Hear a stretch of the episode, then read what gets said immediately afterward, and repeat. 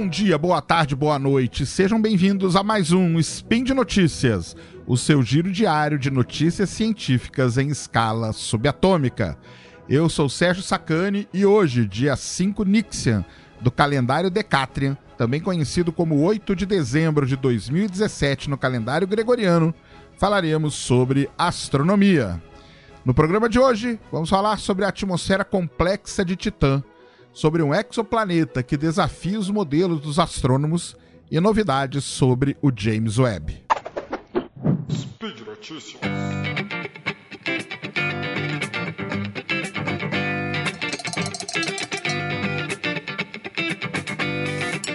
Vamos começar falando do Titã, o incrível satélite natural de Saturno, que além da Terra é o único objeto do sistema solar em que se tem líquido na sua superfície. Tudo bem, lá não é água, mas são oceanos de hidrocarbonetos.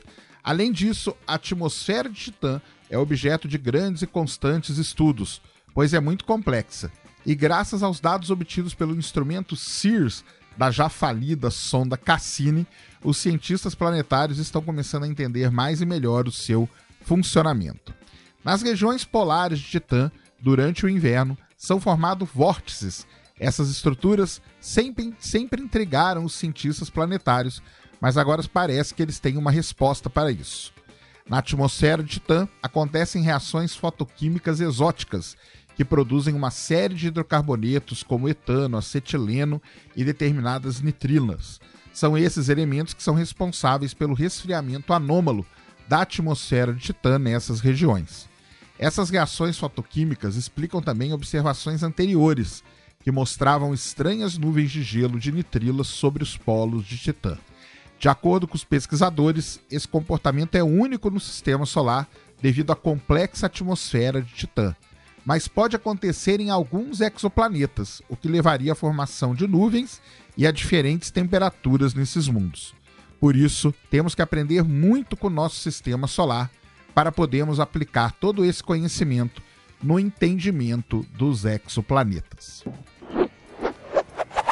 E falando em exoplanetas, vamos falar em um deles em especial, o chamado WASP-18b. Um grupo de pesquisadores resolveu dar uma olhada nos dados coletados do exoplaneta conhecido como WASP-18bzinho, localizado a cerca de 325 anos-luz de distância da Terra. Esse exoplaneta tem cerca de 10 vezes a massa de Júpiter, por isso ele é classificado como um Júpiter quente e possui uma atmosfera intrigante para os pesquisadores. O estudo, esse, esse, grupo de astrônomos, analisou eclipses arquivados nos dados do Hubble e do Spitzer. O Hubble, telescópio espacial Hubble da NASA, e o Spitzer, um telescópio espacial da NASA, especialista em observar no infravermelho. Ao analisar os dados, os pesquisadores detectaram uma assinatura peculiar no ASP-18b, algo diferente de tudo que já foi observado em outros exoplanetas.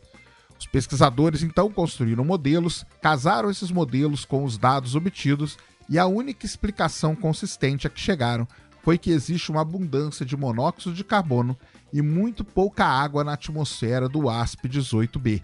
Além disso, esse exoplaneta possui uma estratosfera. Essa rara combinação de fatores abre uma nova janela no entendimento sobre os processos físico-químicos que acontecem na atmosfera dos exoplanetas. Por que, que a gente quer tanto estudar a atmosfera? Porque a atmosfera dos exoplanetas e dos planetas pode contar muito sobre a história daquele planeta que está sendo observado, principalmente a história da sua formação. E é uma das grandes questões da astronomia hoje, da parte que estuda exoplanetas, é entender por que, que a gente tem planetas tão grandes como Júpiter ou maior que Júpiter tão perto de suas estrelas. Ou seja, como que nasceram esses Júpiter quentes? Será que eles nasceram perto da estrela? Será que eles nasceram distante e migraram para perto da estrela? Essas análises mostram que o ASP-18b pode ter acumulado uma grande quantidade de gelo durante a sua formação, mais do que Júpiter acumulou.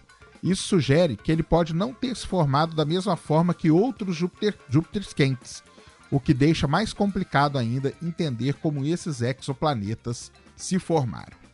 Os astrônomos esperam agora o lançamento do telescópio espacial James Webb, que vai acontecer em 2019, para poder analisar com mais detalhe a atmosfera desse e de outros exoplanetas e então responder essa questão que assola a mente dos cientistas planetários. Lembrando que o James Webb vai ter projetos, já projetos já foram aprovados para estudo da atmosfera de exoplanetas. Já que o James Webb é tão importante assim, vamos falar um pouco sobre o James Webb. O mês de novembro marcou aí um momento importante na saga desse grande telescópio espacial.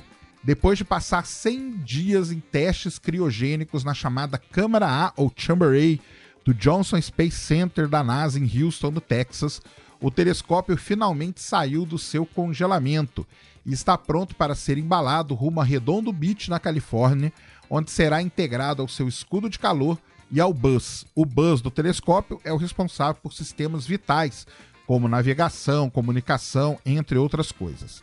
O lançamento do James Webb estava previsto para acontecer em outubro de 2018, mas alguns problemas, alguns requisitos da Agência Espacial Europeia, que é parceira da NASA, esse lançamento foi adiado para o outono de 2019. Outono nosso aqui, quando vocês lerem, vocês vão ler Spring, ou seja, aquela primeira metadezinha ali do ano de 2019 até junho de 2019.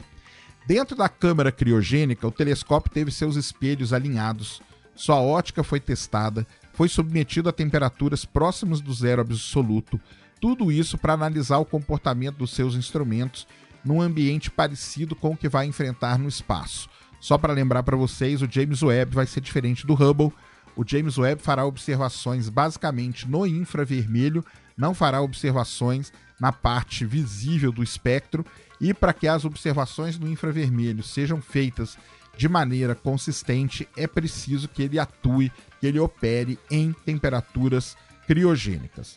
Durante o teste, só para lembrar, o telescópio enfrentou o furacão Harvey, que assolou ali a região de Houston, mas ele manteve-se íntegro dentro da câmara. Quando aconteceu o furacão, era uma grande preocupação de todo mundo o que, que aconteceria com o James Webb, mas tudo correu bem.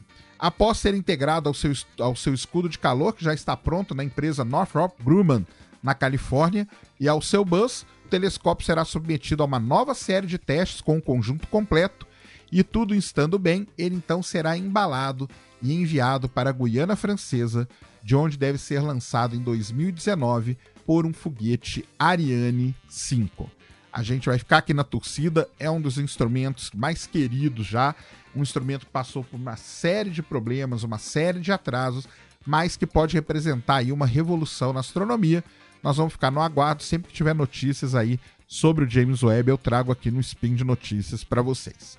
Muito bem, pessoal. Esse foi mais um Spin de Notícias Astronômicas. Espero que tenham gostado. Nunca esqueçam de comentar e compartilhar o Spin de Notícias. Obrigado e fui.